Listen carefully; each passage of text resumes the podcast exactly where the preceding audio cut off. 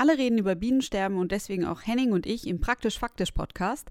Aber bevor es losgeht, noch eine kurze Offenlegung. Wir haben den Podcast am 12. Februar, also vor zwei Tagen, aufgezeichnet. Und da es ja unter anderem um das Volksbegehren in Bayern geht, kann in der Zwischenzeit natürlich schon wieder einiges passiert sein. Die Infos zum Thema Artensterben sind aber natürlich genauso aktuell. Und jetzt viel Spaß beim Zuhören. Praktisch Faktisch, der Wissenspodcast der Rheinischen Post. Susanne, was, weißt du, was mir die ganze Zeit in den letzten Tagen und Wochen immer wieder über den Weg läuft? Nee, was denn? So ein, äh, so ein äh, Volksbegehren, das gerade in Bayern läuft, für Artenvielfalt. Und das heißt Rettet die Bienen. Und das ist irgendwie so ein Thema, was ja, keine Ahnung, ich immer wieder schon mal gesehen habe, dass das ein Problem ist, dass offenbar ähm, Bienen mit unserer Form der Landwirtschaft ein Problem haben und immer weiter sterben. Und es, äh, jetzt glaube ich heute oder zumindest in diesen Tagen auch nochmal eine äh, Studie rausgekommen, die das Ganze auch nochmal unterstreicht, die zeigt, okay, krass, Insektensterben ist echt ein riesengroßes Problem. Ähm, wie hat dich das Thema bisher beschäftigt? Ja, man kommt ja nicht so richtig drum rum, man liest es immer wieder, man liest die Zeile immer wieder, aber ganz ehrlich, also wenn ich mich im Sommer auf die Wiese lege, dann kreucht's und fleucht's da genauso wie vor 20 Jahren, möchte ich mal so sagen. Aber es ist ja offensichtlich was dran. Und äh, das heißt, wir müssen drüber reden. Und deswegen haben wir uns heute einen Experten ans Telefon geholt. Er heißt Josef Thumbrink, ist Landesvorsitzender des äh, NABU NRW und seines Zeichen Insektenexperte. Erstmal herzlich willkommen äh, an Sie ins Telefon. Ja, hallo, schön, dass ich dabei sein darf. Sagen Sie mal, Herr Thumbrink, in der Studie steht, in 100 Jahren gibt es keine Insekten mehr und dann bricht die Katastrophe aus. Ist das so? Ja, das wird wahrscheinlich schon eher sein. Also ähm, wenn es wirklich so wäre, dass man nicht gegensteuert. So, denn was wir wissen ist, ähm, dass es eben mit den Insektenbeständen dramatisch in den Keller gegangen ist. Und das heißt, die sind jetzt nicht alle ausgestorben und natürlich gibt es auch Massenentwicklungen immer mal wieder von Arten, aber in der Breite äh, brechen die uns äh, sozusagen weg und ähm, Ihre Wiese, von der Sie eben erzählt haben, wo das alles noch so toll ist, da müssten wir uns dann nochmal treffen. ähm, wahrscheinlich ist die schön. Es gibt auch schöne Standorte, also es ist nicht überall so, aber äh, im ganzen Tiefland in NRW äh, ist es einfach äh, so, dass die Masse an Insekten weg ist. Also aus meiner Kindheit, das ist auch schon 30 Jahre her, äh, kannte ich das eben auch noch anders aus dem Münsterland und das ist nicht mehr so. Ich glaube halt tatsächlich, dass, äh, ich sag mal, der Insektenlaie das vielleicht gar nicht so erkennt. Also, äh, wenn ich auf einer Wiese liege, dann merke ich halt schon, wenn da ein paar Ameisen rumflitzen und vielleicht hier und da mal eine Spinne krabbelt. Und dann finde ich das vielleicht schon viel, weil ich mich ja in der Regel in äh, äh, geschlossenen Räumen aufhalte, bei denen, weiß ich nicht, wenn dann hier einmal eine Spinne irgendwie drüber läuft, dann ist das schon eine Sensation. Ähm, und wahrscheinlich ist dann einfach die Wahrnehmung getrügt und wir merken gar nicht, äh, wie viele Insekten eigentlich so verschwinden. Kann das sein? Ja, klar. Also, es ist ja einmal äh, das Beispiel, das ich ein bisschen geprägt hatte, ist ja diese Frage mit der Windschutzscheibe vom Auto. Und wer lebensälter ist, ähm, der weiß eben, dass früher die Windschutzscheibe im Sommer oder wenn man auch so Frühjahr, Sommer, nachts unterwegs war, aber auch tagsüber, da war die voll mit Insekten, die eben darauf festgeklatscht waren und die man mit speziellen Mitteln noch wieder loslösen konnte. Gab es extra äh, so Lösungsmittel, konnten so eine Tanke kaufen um die Scheibe wieder sauber zu kriegen. Gibt es heute alles nicht mehr, wird nicht mehr gebraucht. Das ist nur noch ganz selten. Also das ist für die meisten, äh, nicht jetzt der Jüngeren, die das so nicht mehr kennen, aber der bisschen Älteren ist das äh, ganz klar. Die sagen mir, ja stimmt, das war so, ja klar. Also früher durch die Gegend gefahren, so, ja kann es vielleicht mit der Automarke zusammenhängen? Ich, nee, das kann es nicht sein, weil ihr hattet das auch auf den Scheinwerfern vorne drauf und auf dem Nummernschild. Stimmt. So. Also da ist schon äh, in der Breite was dran, aber es gibt eben so Erlebnisse, wenn Sie zum Beispiel in den Bergen Urlaub machen, da gibt es dann auf einmal blütenreiche Wiesen, äh, wo alles voller Schmetterlinge ist. So. Und das erleben sie mit Sicherheit nicht mehr im Flachland, solche, solche Erlebnisse, wo alles umherum fliegt, flattert, kreucht, fleucht, einfach Menge da ist. Ne, Einzelne sind immer da. Es gibt auch noch Heuschreckenarten, die auch äh, ein bisschen robuster sind. Da gab es auch dann immer noch Tiere, die sie finden und Spinnen, die zwar nicht zu den Insekten zählen, äh, sind da auch, gibt es auch robustere Arten, die sterben nicht alle aus. Aber die Masse ist weg und viele seltene Arten sind eben auch verschwunden, die es sowieso schon nicht mehr schaffen bei uns. Ähm, ich spiele jetzt mal Teufelchen und äh, gleich in Personalunion mit dem deutschen Autofahrer und sage, ja, aber meine Güte, ist doch gut, wenn meine Windschutzscheibe nicht mehr voll ist. Was sagen Sie? Genau, ist so, aber ähm, die Insekten spielen natürlich eine gnadenlos wichtige Rolle im gesamten Naturhaushalt. Und wenn wir das nur aus menschlicher Sicht sehen, klar, dann sind wir bei Bestäubung. Ne? Natürlich sind äh, Insekten Hauptbestäuber bei Kirsche, Apfel, Birne, also bei Äh, bei fast allen wichtigen Früchten spielen die eine große Rolle. Ähm, natürlich auch, äh, wenn es um Schädlinge geht. Ich habe ja gesagt, es stirbt nicht alles aus. Wenn die Gegenspieler auf einmal seltener werden, können auch manche Schädlinge häufig werden auf einmal, wenn sie eine Massenentwicklung durchmachen können. Weil Insekten sind ja sehr schnell eigentlich in der Reproduktion wieder. Ne? Das ist anders als beim Seeadler ähm, oder beim Elefanten. Die brauchen halt äh, viele Jahre, um mal ein, zwei Junge hochzukriegen. Bei Insekten geht es halt sehr schnell ähm, wenn die günstigen Lebensbedingungen da sind. So, deswegen, dieses ganze komplexe System zerreißt uns eben und bei der Frage der Bestäuber wird es dann auch für uns in der Landwirtschaft und beim Obstbau einfach ein Riesenproblem, denn wir können nicht einfach die Obstbäume mit dem Pinsel bestäuben. Also das werden wir nicht hinbekommen. Das ist jetzt auch wahrscheinlich der Hintergrund von diesem speziellen Volksbegehren, wo es eben gerade um die Bienen geht. Also weil man könnte sich ja jetzt fragen, ähm, ähm, ja, warum jetzt ausgerechnet die Bienen? Aber das hat äh, auch damit vor allem zu tun, oder? Ja, Sie sprechen halt, klar, wir müssen ja immer unterscheiden. Bei den Bienen haben wir Honigbiene, das ist sozusagen die äh, größte, aber dann freifliegende Massentierhaltung, die der Mensch sich so gönnt. Ne? Aber wir haben ja auch die Wildbienen, wir haben auch Käfer, die übernehmen auch eine riesen Bestäubungsleistung. Äh, wie gesagt, gerade äh, im Obstbau ist das, äh, ist das absolut notwendig. Aber Bienen äh, haben natürlich klar auch einen guten Ruf und die Imker stellen das ja auch fest, dass sie auch mit ihren Völkern Probleme haben, mit der Gesundheit, mit also Sterblichkeit etc., dass die Bienengesundheit ihrer Haustiere eben auch leidet. Und das spricht die Menschen schon an. Also sie haben schon ein besonderes Verhältnis ähm, zur Biene, zur Honigbiene und finden auch Wildbienen jetzt äh, eigentlich schon ganz schick, auch wenn die stechen können. Aber äh, das, äh, das hat in Bayern, äh, das äh, sehe ich auch mit äh, ja, fasziniert eigentlich, wie die Bayern gerade der gesamten Republik zeigen, dass Artenschutz für, die, für einen großen Teil der Bevölkerung richtig wichtig ist. Es geht ja nicht nur um Bienen, sondern es geht um die gesamten Lebensverhältnisse auch im Freistaat und was die gesamte Ökologie betrifft, nicht nur um die Biene als solche. Ne? Das ist halt ein Maskottchen quasi. Mhm. Ja, das ist natürlich, in Bayern gibt es natürlich auch wirklich unheimlich viel Natur und ich glaube, man ist da auch noch mal ein bisschen mehr mit äh, Natursport sozusagen verbunden, laufen und Radfahren, in die Berge gehen und so. Ähm, und wenn da plötzlich nichts mehr eben kreucht und fleucht, dann nehmen die das wahrscheinlich auch deutlich mehr wahr.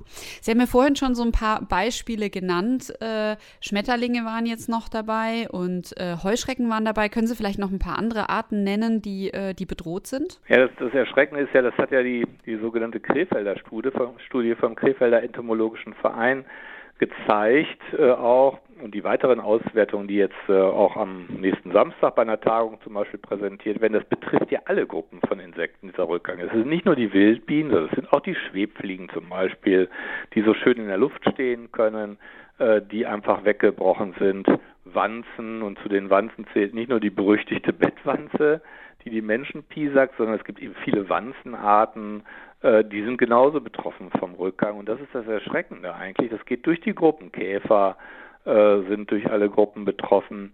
Und ähm, bei den, äh, bei den, äh, es gibt ja nicht nur Wildbienen, sondern bei den Hautflüglern, so heißt der Fachbegriff, gibt es ganz, ganz viele Arten, ganz viele Parasiten ja auch. Die, ne, die parasitieren dann wieder Raupen anderer Arten und tragen so zum Gleichgewicht dabei. Und die sind alle durch die Bank von diesen Rückgängen betroffen. Man kann also nicht nur sagen, es sind, äh, was weiß ich, die Tagschmetterlinge und die anderen betrifft es nicht, sondern durch die Bank sind häufige Arten selten geworden und seltene Arten sind eventuell sogar ganz verschwunden in diesen Studien. Und das ist das Erschreckende.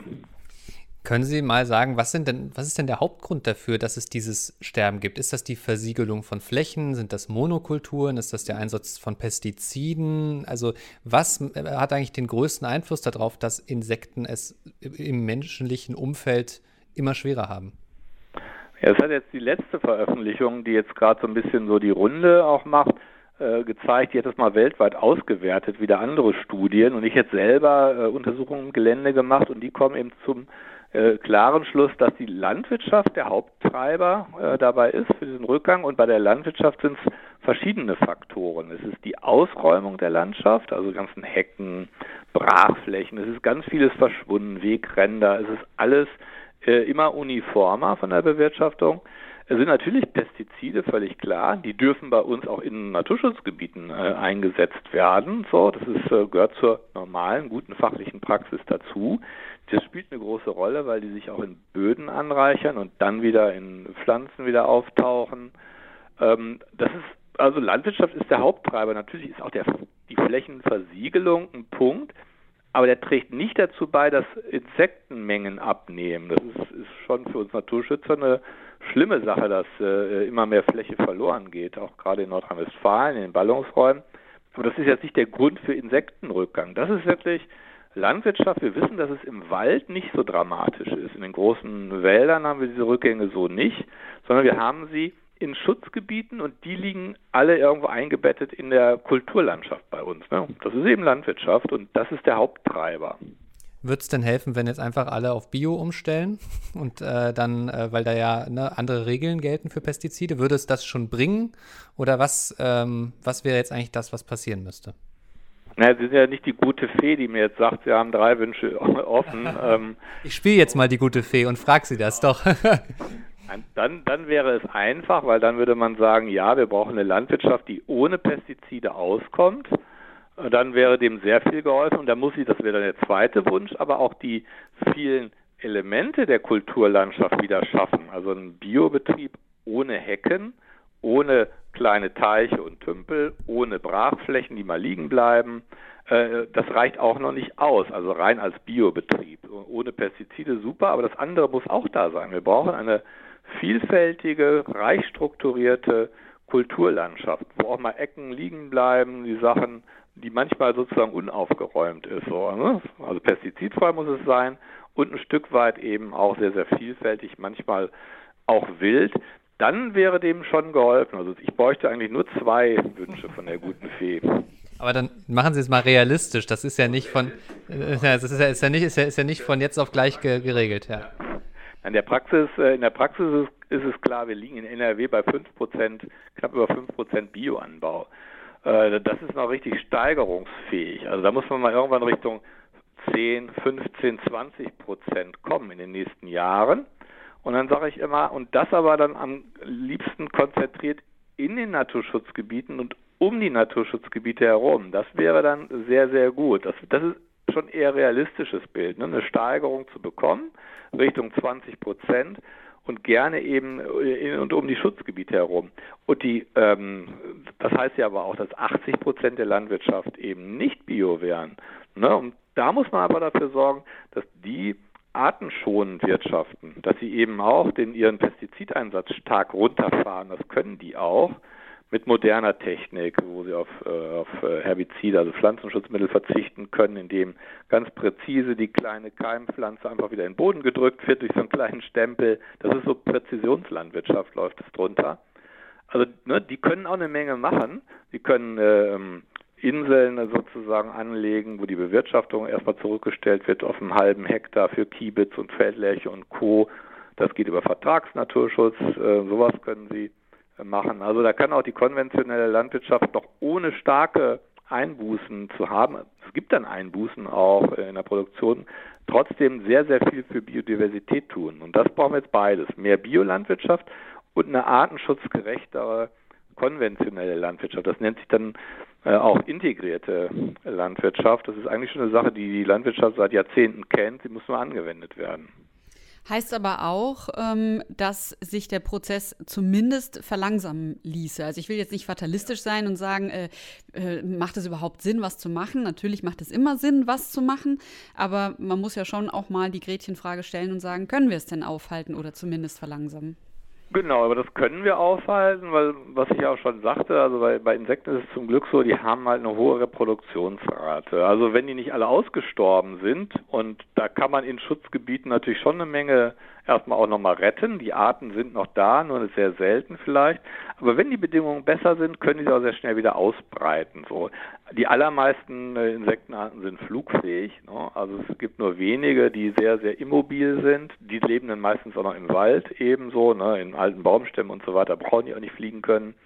Also die meisten Arten der Kulturlandschaft können sich sehr gut fortbewegen, die allermeisten können fliegen. Wenn die Bedingungen da sind, wenn die Arten noch irgendwo sind, können die sich sehr schnell wieder ausbreiten. So. Also deswegen ist da sogar eine sehr große Hoffnung da, wenn man jetzt anfängt eben ne, das äh, Ruder rumzulegen, dass das auch klappt. Vielleicht wird man nicht jede Art retten können, so, da bin ich auch realistisch. Aber, äh, aber das ist jetzt alles nicht zu spät. Ne? Das ist, äh, die Zeit ist jetzt da, in den nächsten Jahren das hinzubekommen. Das geht. Das eine ist ja äh, klar, was jetzt in Bayern passiert, Volksbegehren. Ähm, das andere ist, was kann denn jeder Einzelne tun oder kann jeder Einzelne was tun, um die Insekten zu unterstützen? Klar, also natürlich, ähm, wir haben in, gerade in NRW großen Siedlungs, großen Siedlungsflächenanteil. Und natürlich spielen Gärten da eine große Rolle. Und viele Arten leben auch mittlerweile ähm, in den Siedlungen. Und da ist ganz klar, dass natürlich ähm, keine äh, Pestizide im Siedlungsbereich eingesetzt werden dürfen. So, weil in der Landwirtschaft kann ich das noch nachvollziehen, dass ein konventioneller Landwirt bei bestimmten Befall eben zu einer Spritze greift. So wünsche ich mir nicht, tut er aber, weil er einen Ertrag haben will. Im Garten kann ich das nicht mehr einsehen. Also da muss ich nicht die Rosen äh, wegen der Läuse spritzen, also ansonsten nicht so schön aussehen. Das ist alles komplett verzichtbar. Da wird keiner Hunger leiden oder irgendwie sein Einkommen wird in die Knie gehen, wenn er das nicht tut. Das ist vielleicht nicht so schön, da muss ich was ändern. Also da kann ich im Garten eine Menge machen. Ich kann die Blumen anpflanzen, die auch gerne besucht werden. Das sind dann immer Pflanzen, die Nektar haben, die nicht gefüllt sind. So, ne? Wo einer gefüllten Blume findet kein Insekt irgendwo Pollen, Nektar, denn das ist alles umgewandelt in Blütenblätter züchterisch.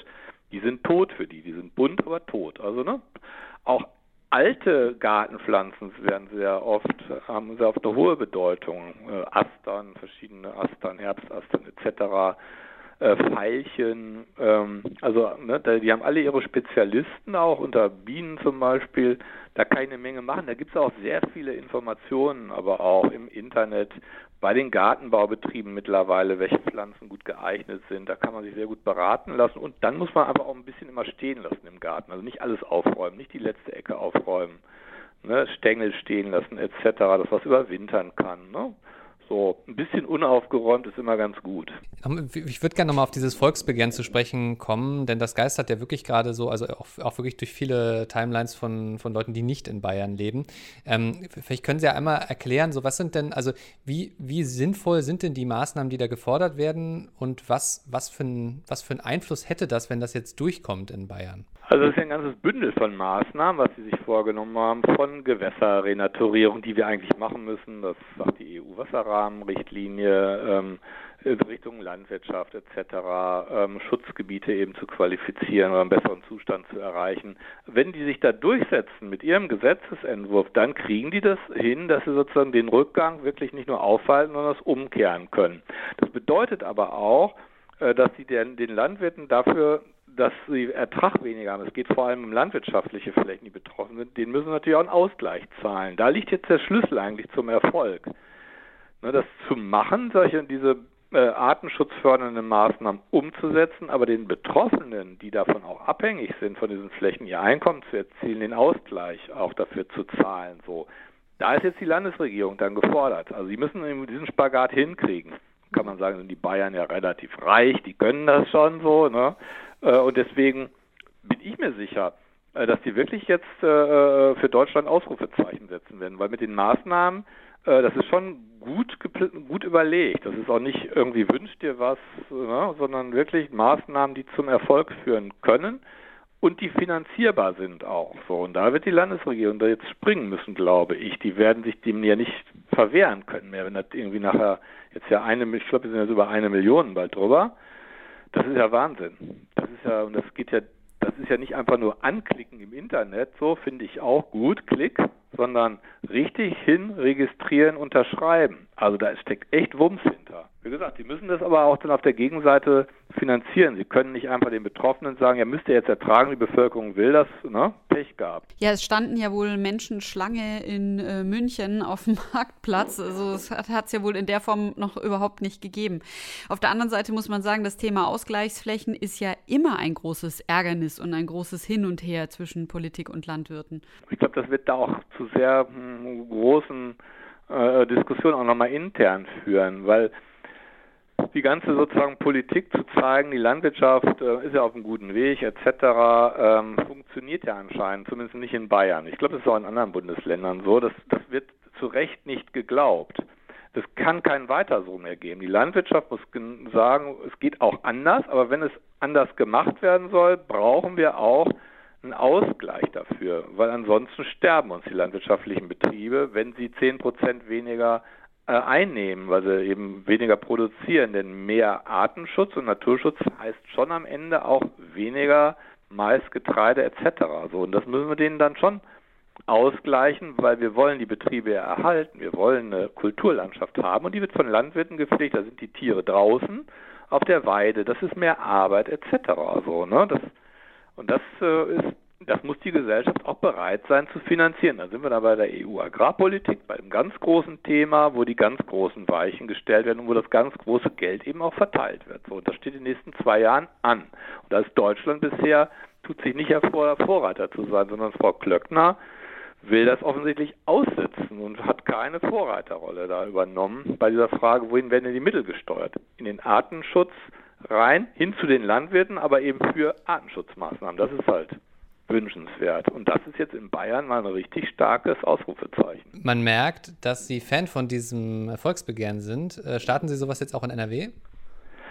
Das ist ja, das, das überlegen wir sehr wohl, ja. Äh, aber wir müssen natürlich sehen, ähm, wir haben hier eine andere Gesetzeslage. Wir können nicht einfach mit dem Volksbegehren so ohne weiteres äh, durchstarten und nachher auch uns sozusagen gesetzlich durchsetzen wie in Bayern.